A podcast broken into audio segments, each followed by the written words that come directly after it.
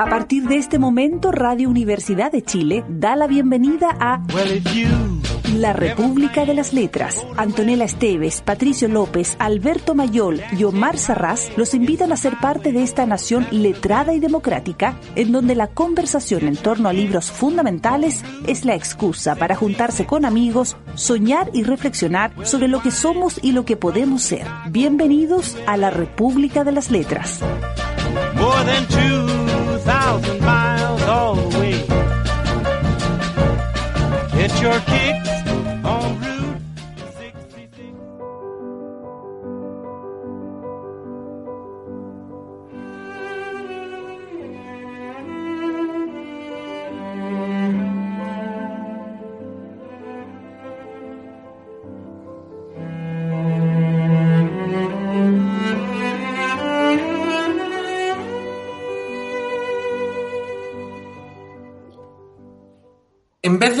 gobernar para hacer en mayor o menor medida lo que los adversarios quieren, resulta preferible contribuir a crear una realidad que reclame de todo quien gobierne una sujeción a las exigencias propias de ésta.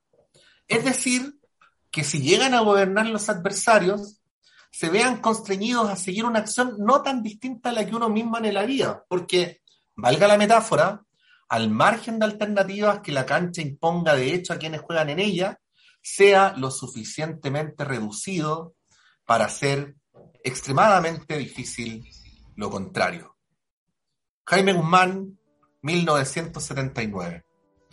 Buenas noches, bienvenidas, bienvenidos a la República de las Letras, en este que es el último capítulo de este mes eh, constituyente donde hemos procurado leer este librillo que ha tenido varios nombres, ¿no? El texto, como la iglesia o el partido, ¿no?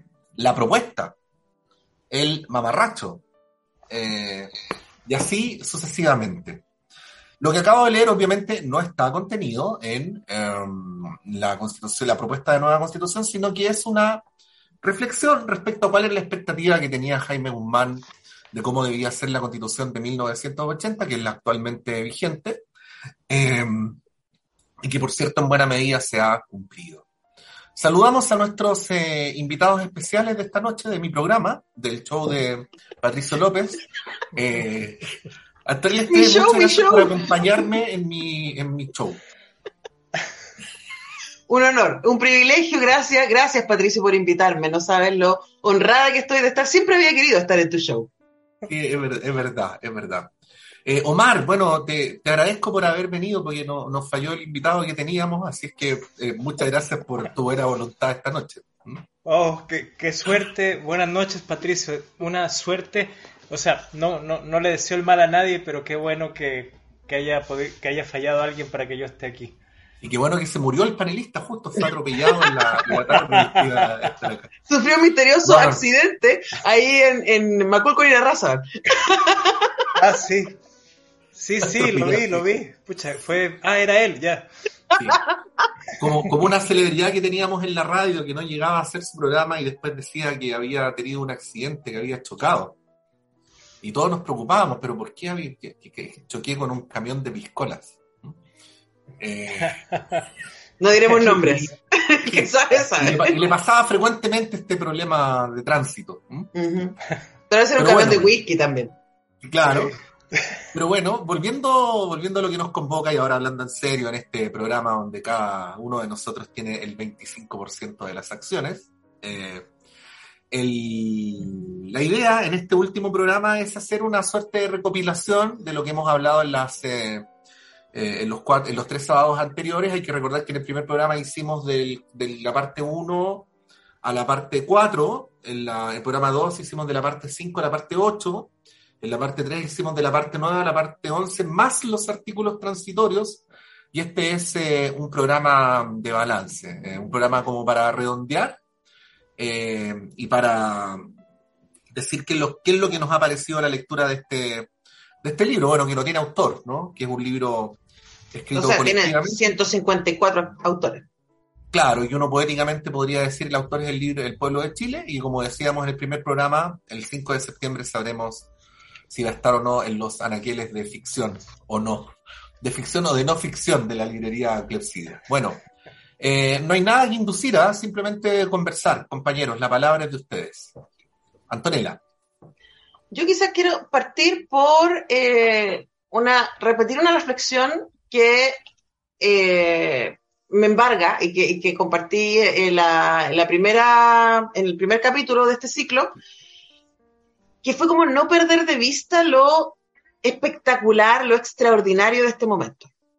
independiente de lo que pase el 4, eh, me parece que es eh, tan raro eh, y tan espectacular que un pueblo, que ciudadanos y ciudadanas de manera equitativa puedan leer eh, y aprobar o rechazar una propuesta constitucional. O sea, decir, este es el país que quiero, que me representa aquí, eh, la idea de país, más allá del detalle específico, de, porque ah, yo siento que había demasiado de eso, no del detalle específico de la cosa, no sé qué, sino como la idea de país que aquí se presenta, eh, que nosotros podamos decir finalmente a través de nuestro voto si nos identifica o no. Y para mí es una cuestión que tiene mucho que ver con, con valores, ¿no? Creo que eh, este texto eh, se enfrenta como eh, un antídoto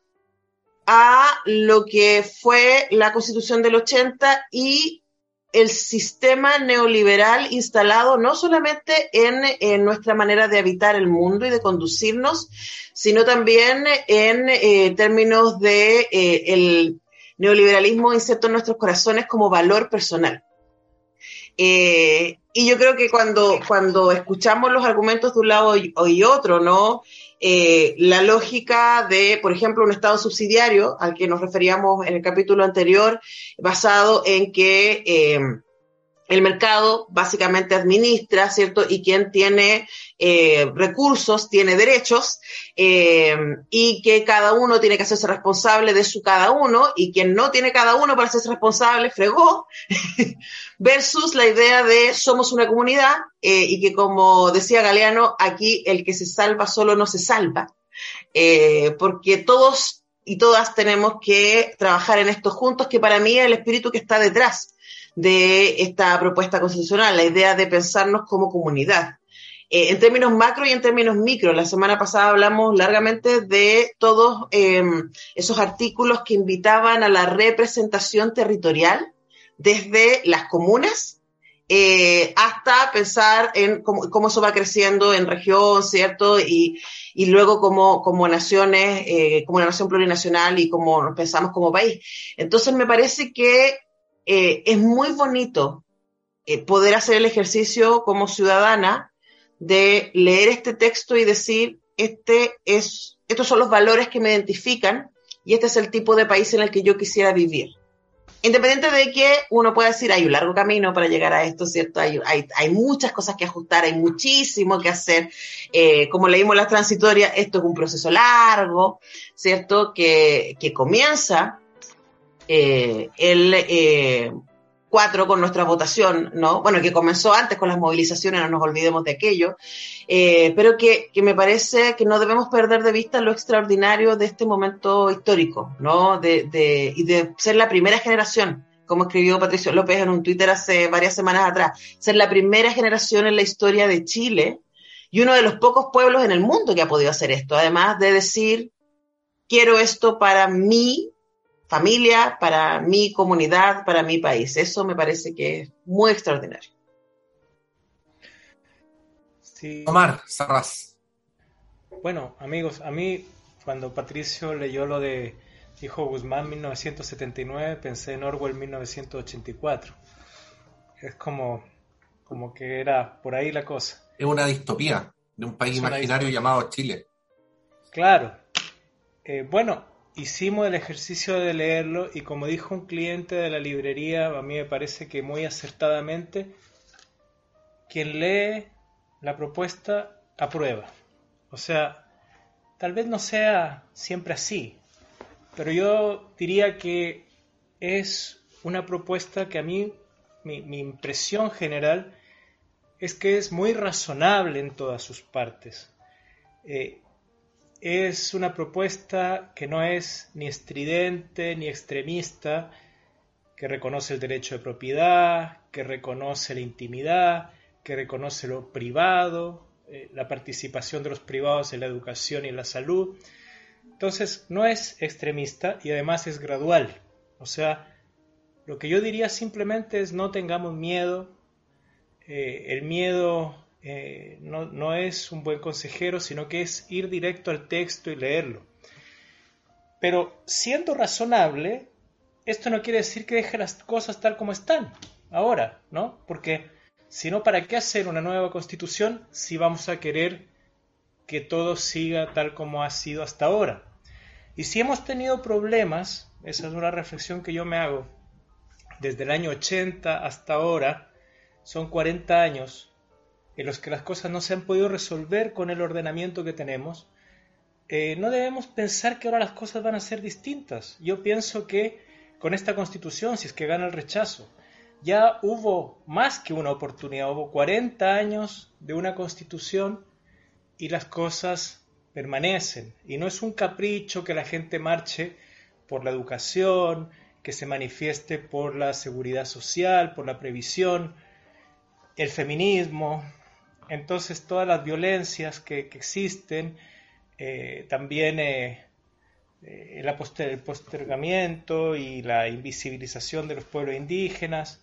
Entonces, todo esto no se ha resuelto y no tiene por qué resolverse mañana. Por eso también diría yo que es importante no ser confiados, ingenuos y creer que si entregamos la, la opción a los que tienen el poder, a, la élite transversal, van a hacer las cosas mejor de lo que lo han hecho los 154 eh, convencionales que han trabajado, que han trabajado en un tiempo muy corto, intensamente, eh, abarcando todos los temas de una manera que a mí me parece muy responsable. Entonces, no entreguemos el proceso, ya se está hablando de que va a haber comisiones de expertos, es lo que no queremos. Nosotros queremos que la gente, como dice Antonella, por primera vez en la historia del país, haga el fundamento de su convivencia. Aquí se, reconocen diferentes tipos de familia, aunque no haya eh, lazos de consanguinidad, se reconoce que lo primero es el agua para, para el consumo humano y para, para el aseo. Eh, se, se, reconocen una serie de cosas que, que es importante que revisemos. Entonces, no hay que tener miedo, no hay que, hay que simplemente leer el texto. Y yo invitaría a cualquier persona que esté en contra de esta propuesta que nos lea, de verdad, que lea en voz alta algún artículo que le parezca tremendista o que le parezca, eh, digamos, eh, lesivo de, de, algún derecho o, o simplemente inconveniente, y que lo evaluemos. Yo normalmente lo que escucho es eh, opiniones, pero no escucho la lectura del texto y muchas veces se van a lo que el texto no dice, como que el texto debiera también tener los no textos. Bueno, eso, entonces para empezar, yo creo que, que la lectura para mí personalmente ha sido muy, muy provechosa. Bueno, están dichas las primeras palabras. Yo me voy a guardar para el segundo bloque, ¿eh? en honor a la, a la proporcionalidad, la proporción áurea de este programa, ¿no? Eh, así es que vamos con la música. ¿Quién quiere partir? Omar. Bueno, eh, yo pensé en Hijo del Sol Luminoso de primero, pero no va a ser Hijo del Sol Luminoso con Joe Vasconcelos por los pueblos indígenas, donde advierte contra los neocolonialismos.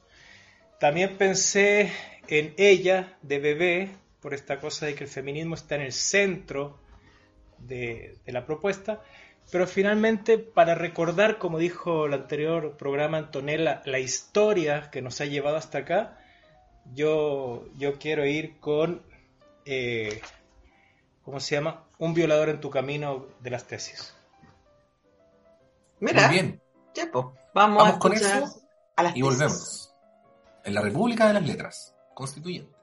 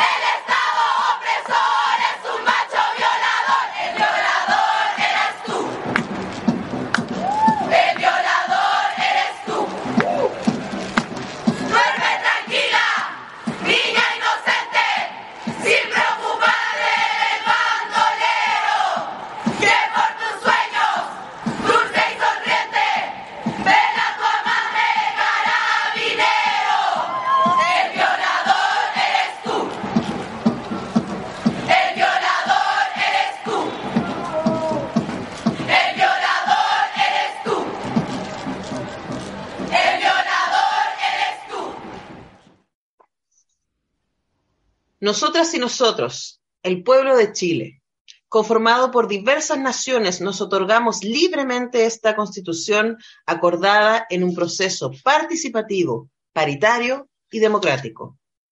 Chile es un Estado social y democrático de derecho, es plurinacional, intercultural, regional y ecológico. Se constituye como una república solidaria. Su democracia es inclusiva y paritaria. Reconoce como valores intrínsecos e irrenunciables la dignidad, la libertad, la igualdad sustantiva de los seres humanos y su relación indisoluble con la naturaleza. La protección y garantía de los derechos humanos individuales y colectivos son el fundamento del Estado y orientan toda su actividad. Es deber del Estado generar las condiciones necesarias y proveer los bienes y servicios para asegurar el igual goce de derechos y la integración de las personas en la vida política, económica, social y cultural para su pleno desarrollo. Ese es el artículo 1 eh, de la propuesta de constitución política de la República de Chile que estamos prontos a votar. Eh, en, eh, exactamente, a votar con B corta o con B larga. Ahí usted escogerá eh, el próximo domingo. No mañana, el otro. Sí, em, había, había por ahí algunos comentarios que, me hicieron mucho sentido y que lo, recolecté, así como si hubiera estado recolectando frutos en el bosque, eh, para traerlos con mi canastita a este programa. Eh, eh, sobre, sobre esto de que, que, es una idea muy bonita de, que esta constitución pone de, de, alguna manera a prueba cuál es el nivel de avance civilizatorio que tiene nuestra sociedad.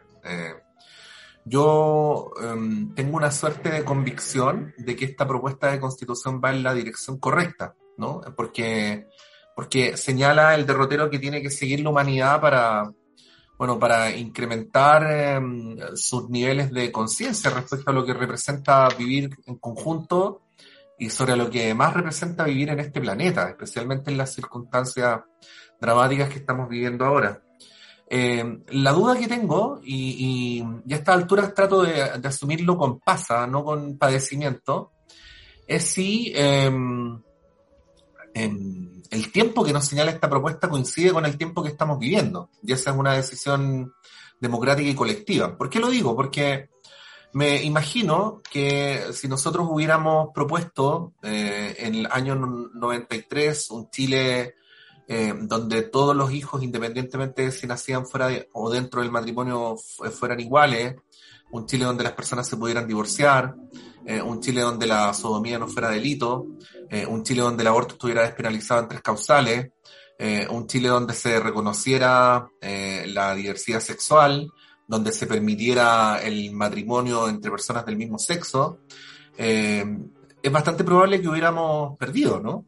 Si hubiéramos sometido eso a algún tipo de votación, probablemente la, mayoría de la población hubiera dicho, no, todo esto es mucho, ¿no? Eh, pero a veces pasan dos años, pasan tres años, pasan diez años, que es poquito tiempo en la, en la historia de los países, eh, y eso se, no solamente cambia de tono, sino que se vuelve como obvio, ¿no? O sea, hoy día nadie públicamente podría decir que los hijos dentro del matrimonio deberían tener un estatus especial en relación a los que están fuera, pero hace 20 años eso era ley en este país, ¿no? Eh, y esa es la duda que tengo, porque esta propuesta de constitución señala cuestiones que no solamente son revolucionarias para Chile, sino que son revolucionarias en relación al, estado del arte constitucional a nivel mundial y por eso es que genera tanta, tanta expectación. Ya se, ya se ha dicho y hemos hablado mucho sobre el tema de los derechos, pero yo quiero poner algunos ejemplos todavía más específicos donde esto que estoy señalando pudiera ejemplificarse.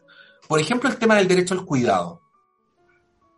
El cuidado es una política pública eh, más o menos legitimada en Europa. En Europa se entiende, España es un ejemplo, se entiende que si en una familia hay una persona postrada, eh, para poder cuidar a esa persona postrada se requiere un trabajo remunerado. Y por eso lo que existe en España, por ejemplo, como ley, es que a una persona eh, que tiene que cuidar a alguien postrado se le paga un sueldo y ese sueldo lo paga el Estado. O sea, se le reconoce monetariamente ese trabajo. Bueno, eso existe como política pública, pero ni en Europa existe como derecho constitucional. Eh, y en eso la constitución chilena pionera, ¿no? Luego todo el tema de los derechos de la naturaleza que que ha sido tan groseramente incomprendido incluso por algunas colegas en la televisión, de no entender que cuando estás defendiendo la naturaleza, lo que estás diciendo es algo que sabe cualquier persona con una formación básica en ecología, que es que nuestra subsistencia como especie depende de la subsistencia de cierta estabilidad eh, medioambiental, ¿no? Eh, eh, habría que ser, bueno, no quiero usar adjetivos calificativos, pero habría que ser muy evadido para no entender que cuando estás protegiendo el río que pasa más cerca de donde vives, lo que estás haciendo es proteger tu propia vida. No o sea, ni, ni, siquiera estás protegiendo al río por sí mismo. ¿no? O lo que ocurre con, eh, con la definición de los animales como seres sintientes, ¿no? Eh, que, que, igual es un debate complejo porque existe una cultura urbana de, de, considerar animales a las mascotas y no al conjunto de los animales, ¿no? Eh, eh como como me, me ocurrió en un viaje que hice hace poco donde una señora me contaba que que los zorritos se comían a sus gatos, así que habían envenenado a los zorritos para que no se comieran a sus gatos. Bueno, esa es una, es una idea como, como muy urbana, ¿no? De que se entiende, porque los gatitos parece que sí, los zorritos parece que no, ¿no? Eh, pero, pero bueno, eh, lo que quiero decir es que eso es bien avanzado, eso no, no existe en general en las constituciones en el mundo. Entonces, la pregunta que nos estamos haciendo es si estamos preparados para vivir en un país así, ¿no? Eh, que es un país que eh, se parece todavía más al país imaginado que al país real.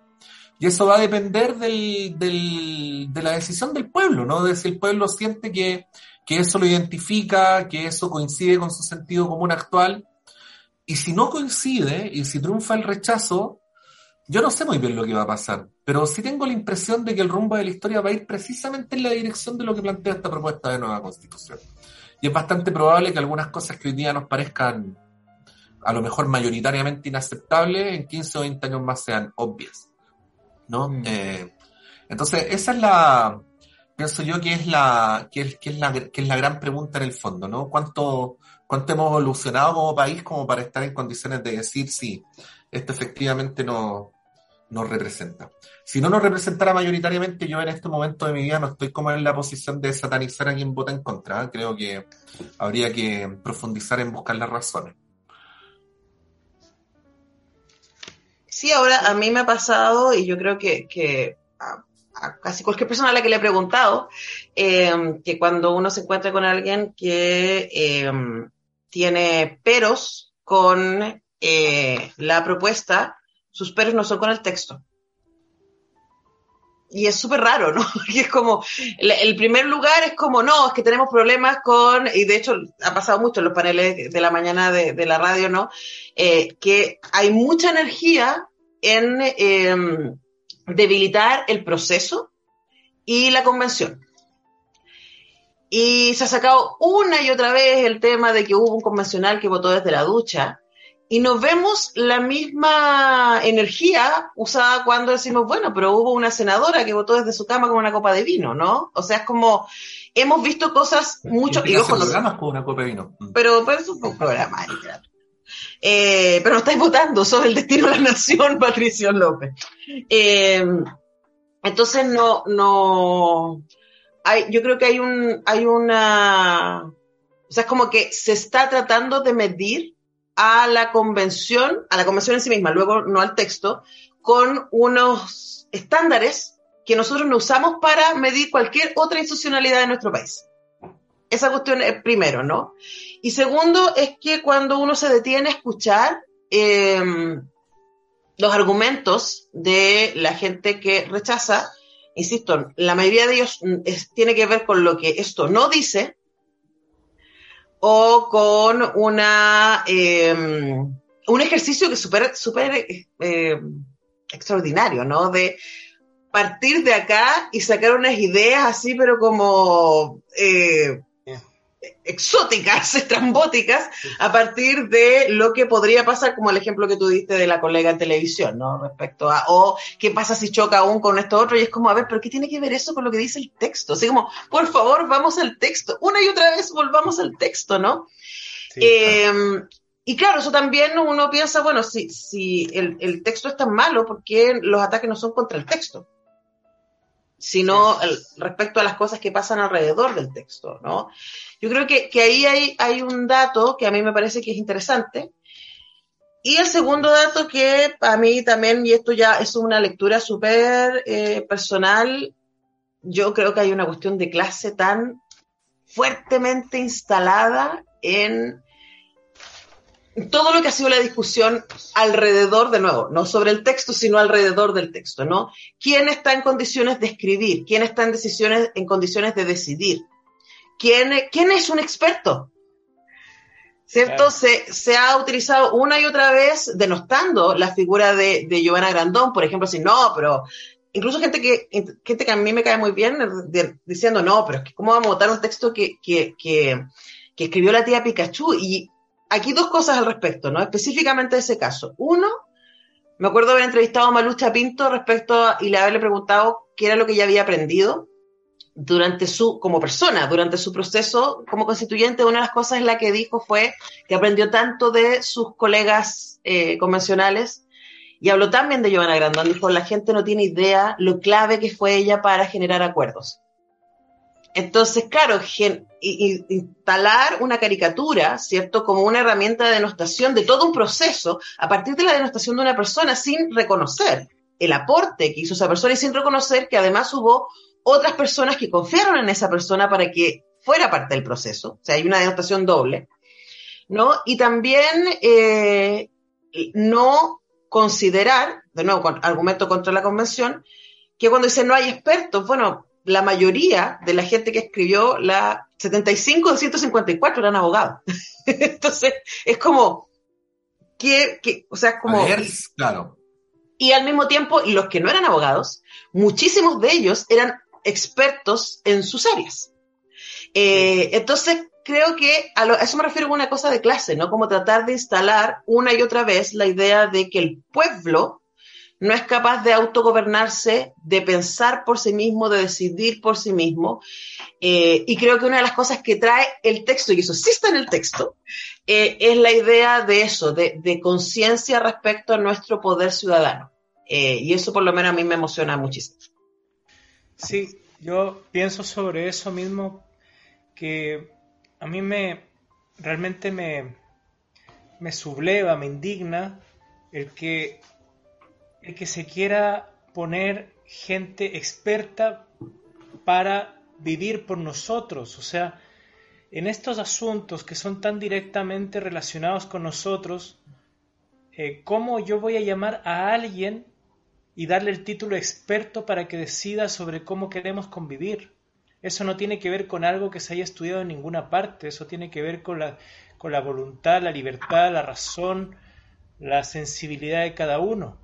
Ya tenemos ahora nosotros expertos por todas partes y eso no ha evitado las zonas de sacrificio, eso no ha evitado la sequía, eso no ha evitado eh, la desigualdad eh, económica. Recordemos, recordemos que todo esto partió con un comité de expertos que subió las tarifas del transporte público. Exacto, o sea, los expertos muchas veces son parte del problema, no son parte de la solución. Los expertos además están financiados, tienen intereses. Cuando se habla de lo técnico y de lo político, es como que lo técnico no fuera político. Todo tiene interés, todo va dirigido a, a, favorecer algo y a ir en contra de otra cosa. Entonces, los técnicos eh, o los expertos no son gente desinteresada que vive del aire, son gente que ha tomado decisiones y que ha hecho que el país tenga los problemas que tiene, que esté el problema de las forestales, que esté el problema ecológico, que estén todos los problemas de, la, falta de respeto de las, eh, de las culturas indígenas, que están casi en supervivencia en cuanto a su, a su idioma, por ejemplo. Entonces, no, no hablemos de los expertos. Y y bueno, y yo digo también que esto no es algo que partió eh, el 18 de octubre, es una acumulación, es todas las luchas. Entonces estamos en el momento de que todas esas luchas se concreten, que todos esos movimientos, esa energía, esa confianza, cuando íbamos, por ejemplo, a los cabildos hace 6, 7 años, a la casa de algún conocido, un vecino, a discutir sobre la constitución, cuando íbamos a la calle, cuando fue la marcha de los paraguas. O sea, esto no es de octubre para acá, esto es todo lo que ha sido desde que eh, se recuperó la democracia hasta ahora. Entonces es un momento clave en el que no está en juego solo los últimos tres años, está en juego del 90 para acá. Por eso me parece a mí que tenemos que tener mucha conciencia de la importancia y de la belleza de este momento, como tú decías, Antonella, que a mí también me emociona mucho, porque yo creo que ha sido un trabajo tremendo, han cumplido con todo lo que se les ha exigido, hicieron lo que se les pidió los convencionales, lo hicieron bien, y más bien yo me, eh, me escandalizo, me indigno, cuando veo no a convencionales que han tenido una falla como las que hemos dicho acá, sino a convencionales que desde el primer día cobraron su sueldo queriendo que la cosa fracasara. O sea, me parece muy deshonesto haber recibido el sueldo durante un año, trabajando desde el primer día, y no estoy hablando de un grupo, de un sector completo, estoy hablando de ciertas personas, porque eh, entre la gente que, es, de derecha, había gente que quiso trabajar pero hubo gente que desde el primer día descalificó y quiso que la cosa fracasara. Y esa gente cobró todos los meses. Entonces eso a mí me parece más escandaloso que cualquier otra cosa, cualquier otra falla que haya podido tener alguien trabajando para hacer lo que se les pidió. Ah, pensando yo también conozco gente que cobra todos los meses para que las cosas fracasen, pero mejor volvamos a, a, la música. Aquello, aquello, de lo que estábamos hablando. Eh, Antonella, ya, no son tiempos para decir las damas primero, así es que solamente te pregunto, ¿quieres tú o lo hago yo? No, voy yo.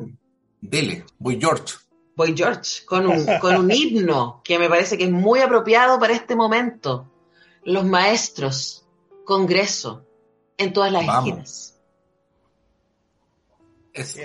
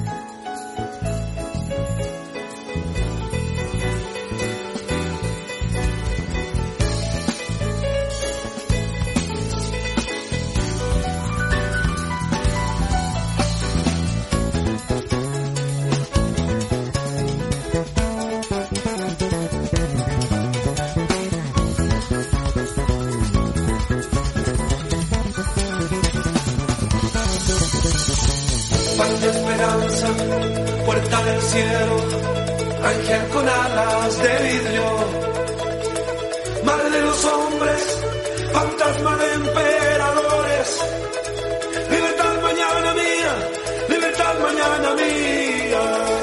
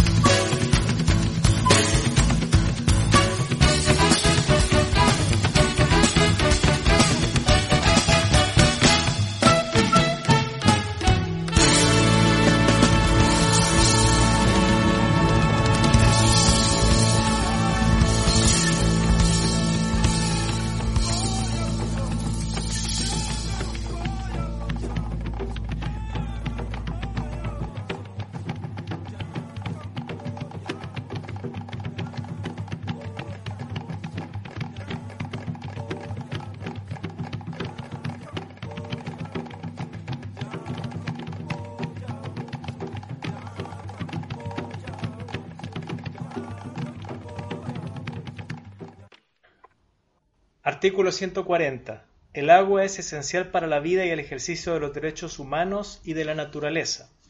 El Estado debe proteger las aguas en todos sus estados y fases y su ciclo hidrológico. 2. Siempre prevalecerá el ejercicio del derecho humano al agua, el saneamiento y el equilibrio de los ecosistemas. La ley determinará los demás usos. Artículo 141. El Estado deberá promover y proteger la gestión comunitaria de agua potable y saneamiento, especialmente en áreas y territorios rurales y extremos, en conformidad con la ley. Artículo 142. El Estado velará por un uso razonable de las aguas. Las autorizaciones de uso de agua serán otorgadas por la Agencia Nacional del Agua de carácter incomerciable, concedidas basándose en la disponibilidad efectiva de las aguas y obligarán al titular al uso que justifica su otorgamiento. Esto es Estatuto de las Aguas en la parte tercera, Naturaleza y Medio Ambiente, capítulo tercero de la propuesta constitucional. Y leyendo esto, queridos amigos, amiga, recordé a nuestro profeta Alberto Mayor, que no está ahora aquí con nosotros, no está entre nosotros, cuando yo leí el Los espíritus siempre nos va a acompañar. Y volverá, tendrá una segunda venida. Fue, atropellado a la salida de la librería que Sí, bueno, pero... Cosa que pasa. Que está, está, a veces uno se muere. Volverá a la vida. Sí. Bueno, en el derrumbe del modelo me acuerdo que una de las partes que me impresionó el derrumbe del modelo fue cuando hablaba de que Chile es el único caso en el mundo donde eh, el agua está separada de la tierra, ¿no? Y este, este comercio que se ha hecho desde, desde hace mucho tiempo y que ha tenido, tenido tanto daño. Para mí el agua es fundamental. O sea, a mí cuando se me corta el agua, si se me corta el agua un día, imagínense el milagro de abrir la llave y que salga agua. Bueno, eso es una maravilla que ya no vemos si se corta el agua, yo tengo que ir al almacén y comprar todas las aguas minerales que hay. Yo no puedo vivir sin agua. Entonces, cuando veo, o sea, yo realmente siento que me muero cuando veo a personas que tienen que esperar una semana entera para que vaya el camión aljibe para poder lavar sus platos, para poder pasarse con un trapo mojado, eh, por pasarse un trapo mojado por el cuerpo para poder bañarse y cuando no, no, no hay agua para, para, más que para beber apenas. Entonces, creo que hay que hacer un cambio importante y esos, esos cambios, esos énfasis, yo los, los encuentro en la, en la propuesta de nueva constitución. Sí. Eh, no sé qué, quizás sea porque estoy pasando por un periodo sensible de mi vida o porque estoy envejeciendo por ambas. Pero a mí me, me parece hermoso, me parece poético y por eso estoy como, estoy como en un estado anímico en el que estoy como, ah, como, emocionalmente desprendido del resultado, fíjense. Porque me, me, parece, me parece hermoso el acto en sí mismo de ver al pueblo leyendo para votar. Leyendo el texto para votar. Eso lo encuentro hermosísimo. Eh, es como, es, una, es un avance en términos democráticos increíble. Y era un poco lo que les contaba. No, no quisiera que volviéramos nunca atrás para eso. Incluso me parece, imagínense lo que voy a hacer, incluso me parece eso más importante que si gane el apruebo o el rechazo, ¿no?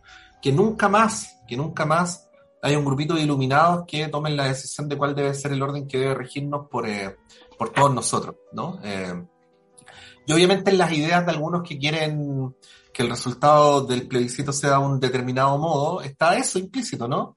Eh, volvamos a los expertos, si gente común y corriente no sabe escribir constituciones, eh, pongamos un grupo de, expertos constitucionalistas. Bueno, la profesora Jimena Insunza de la Facultad de Derecho, que estuvo en la semana en uno de los paneles de, la radio de Facultad de Derecho de la Universidad de Chile, experta en temas medioambientales, eh, decía que, que probablemente para escribir una constitución eh, el saber jurídico y el saber constitucional era el más importante de los saberes, pero no era para nada el único.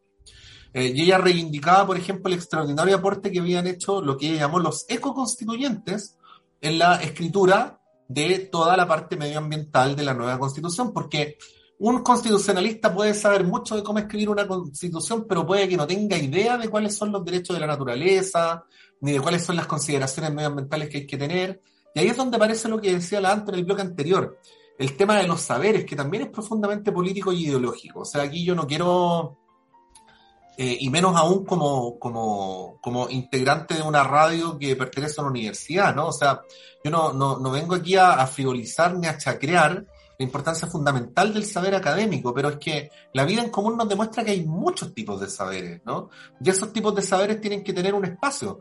Esta vieja idea que podría parecer muy naif, que cuando, que cuando llegaba el gerente recién titulado a una fábrica, ¿no? Eh, y de repente venía un obrero especializado y le decía, no, pero no lo haga así, caballero, mire, agarre, yo le voy a enseñar, puede mover esto con esto y con esto otro. Eh, y el ingeniero recién titulado, que era el jefe, decía, oh, jamás se me hubiera ocurrido, ¿no? Bueno, el otro tipo llevaba 50 años moviendo la máquina y tenía, tenía mucho que enseñarle también, ¿no? No, no para ser un ingeniero, pero, pero era una forma de saber que resolvía problemas. Bueno, con la escritura de las constituciones pasa, pasa lo mismo. Eh, yo estoy convencido que cuando pase esta fiebre, eh, en tres, cinco años más, eh, las personas que hicieron este trabajo van a ser reivindicadas. y van a ser reivindicadas no solamente aquellas que, que, como decía muy bien la antes, son profesores universitarios o constitucionalistas, sino también, bueno, personas que hicieron aportes como como la tía Pikachu. Siempre soñamos que hubiera entre 155 una doña de casa escribiendo la constitución y ¿por qué no? ¿Por qué no? ¿Por qué no? Y usó sus saberes, sus saberes de encuentro, de diálogo, o sea, hay superpoderes también ahí, ¿no? Eh, a mí me parece que eso es muy bueno, además porque, como, como dijimos en su momento, ¿no? A mí me pareció tan esperanzador la elección de, de los de los eh, constituyentes en su momento, porque me acuerdo haber escuchado al Pato diciendo, esta es el, eh, como la institución representativa que más efectivamente se parece a Chile. Eh, en términos de orígenes, en términos de eh, regiones, en términos de literalmente representación. ¿Quiénes están ahí? O sea, si uno mira el Congreso hoy día, sigue sin haber tanta representación.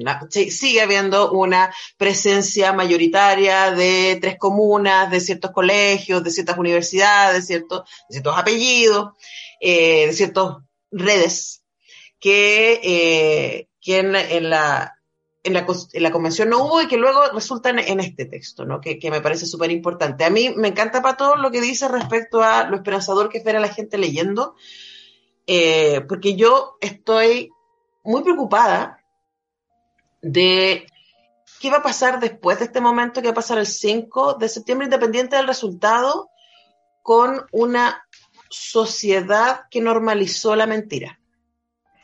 ¿cachai? Como estrategia comunicacional, ¿no? Eh, yo de verdad, y estoy, estoy buscando, así que a lo mejor si algún auditor, auditor de la República de las Letras nos quiere proponer, yo estaba buscando así como a quién puedo entrevistar que nos ayude a pensar lo que significa para una sociedad escuchar autoridades eh, representativas, digo en este caso parlamentarios, mintiendo. O periodistas mintiendo. O sea, yo ya le explicaba a una amiga, es como, loco, para mí ver a un periodista mintiendo es como un doctor envenenando, es como, es como se supone que ese es nuestro, nuestro principal trabajo, trabajar con la información, con el dato duro, no tergiversar, ¿cachai? Entonces, es como, ¿qué, qué le pasa a una sociedad que normaliza la mentira? Y, y me pasa cada vez que veo la, la, la franja, ¿no? Eh, y es como, oh, qué heavy, cómo esta gente sale y miente. Y miente así como a usted le van a quitar su pensión, miente así como eh, no van a heredar, no va a poder heredar su casa, ¿no? Eh, miente tipo, no va a poder decidir el colegio de su hijo o la salud. Y es como, pero perdón, si todo, está protegido acá en el texto. pero es como mentir, mentir, mentir. Y, y a mí me parece que, por lo menos a mí, no, no creo que estemos viendo la gravedad profunda que significa para la cohesión social normalizar ese nivel de mentira y que sea impune. Eh, esa es una cuestión que a mí me tiene súper preocupada y a lo mejor me estoy saliendo del comentario del texto mismo, ¿no? Pero, pero de, de las campañas, a mí como que me ha, me ha súper impactado porque no recuerdo haber sido testigo de algo así en nuestro país. Y Entiendo que, a mí me pasa tanto que a veces me levanto y me siento abrumado de tener que hacer periodismo entre medio de tantas mentiras. Y tú tienes que estar peleando todo el tiempo sobre eso. Como que te, te, te abandona la fuerza a veces, ¿no? Pero Sí, ese, ese es uno de los temas más, más terribles. Entiendo que estamos terminando, ¿no? Eh, sí, ya nos estamos acercando hacia el final. Bueno, antes de irse, antes de irnos, eh, porque el próximo sábado ya vamos a estar eh, en la víspera de la elección, por lo tanto, para guardar la debida distancia, o si quiere, quien quiere, quien quiere leerlo de otro modo, la debida histeria, ¿no? El próximo sábado, en la noche previa, no vamos a hablar de la nueva constitución, sino que vamos a hablar de literatura. Eh, y de amor. Y de amor. Eh, además va a haber... Eh, del, del, bueno sí, no, no del amor que miente. Claro, porque parecería que justo elegimos el tema por, por la franja del rechazo. Sí.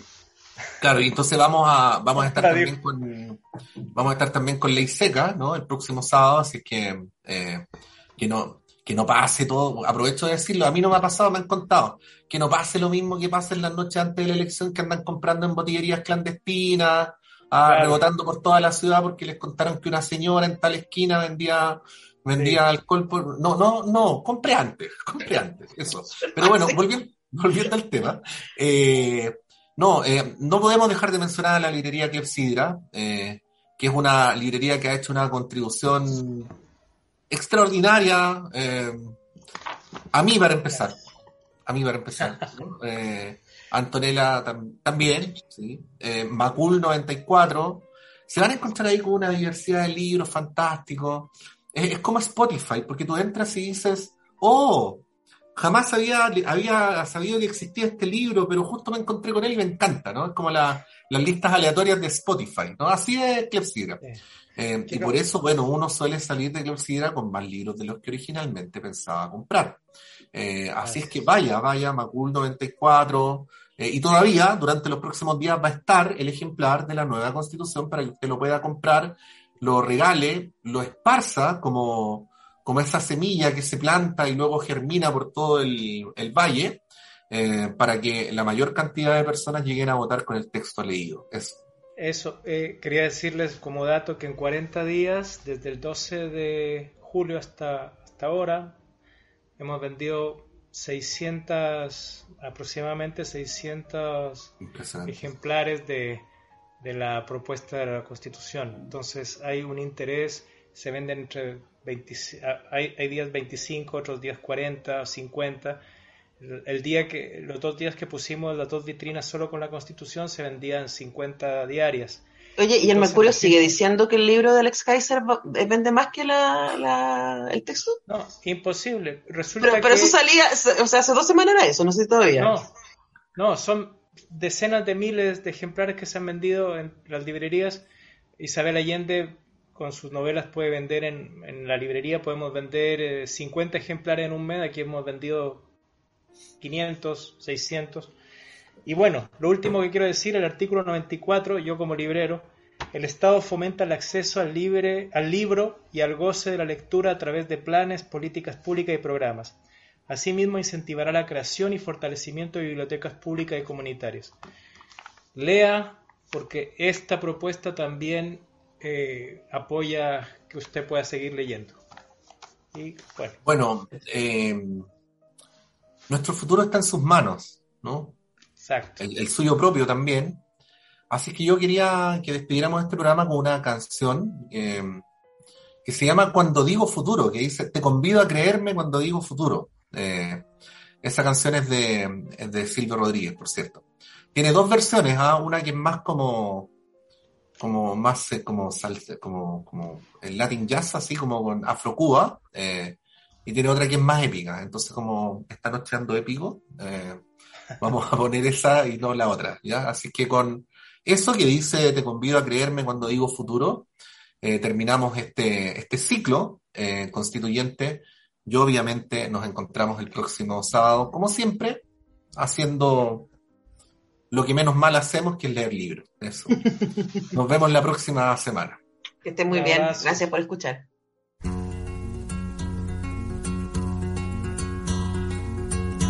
Te convido a creerme cuando digo futuro. Si no crees mi palabra, cree en el brillo de un gesto. Cree en mi cuerpo, cree en mis manos que se acaban. Te convido a creerme cuando digo futuro. Si no crees en mis ojos, cree en la angustia de un grito. Cree en la tierra, cree en la lluvia, cree en la savia.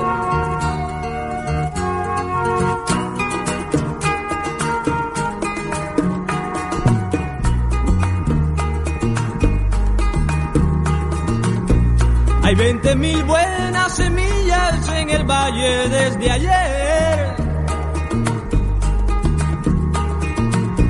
Hay restos de desesperados hay el hombre y su mujer. Los hierros se fundieron ya. Hay la paciencia y queda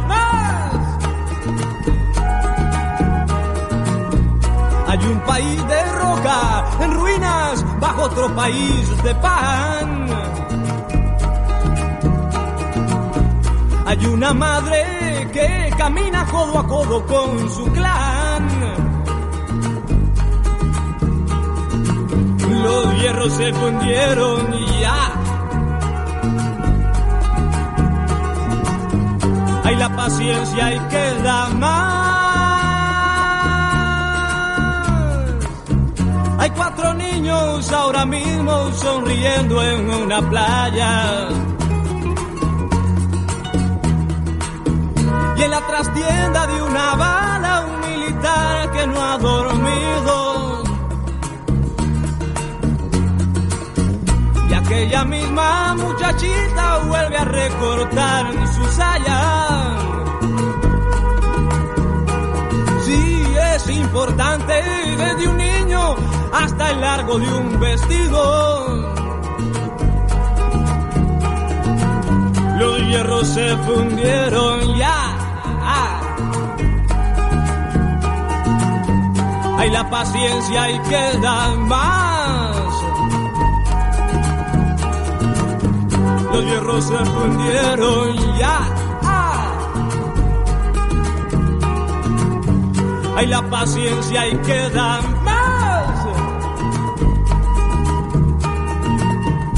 Te convido a creerme cuando digo futuro.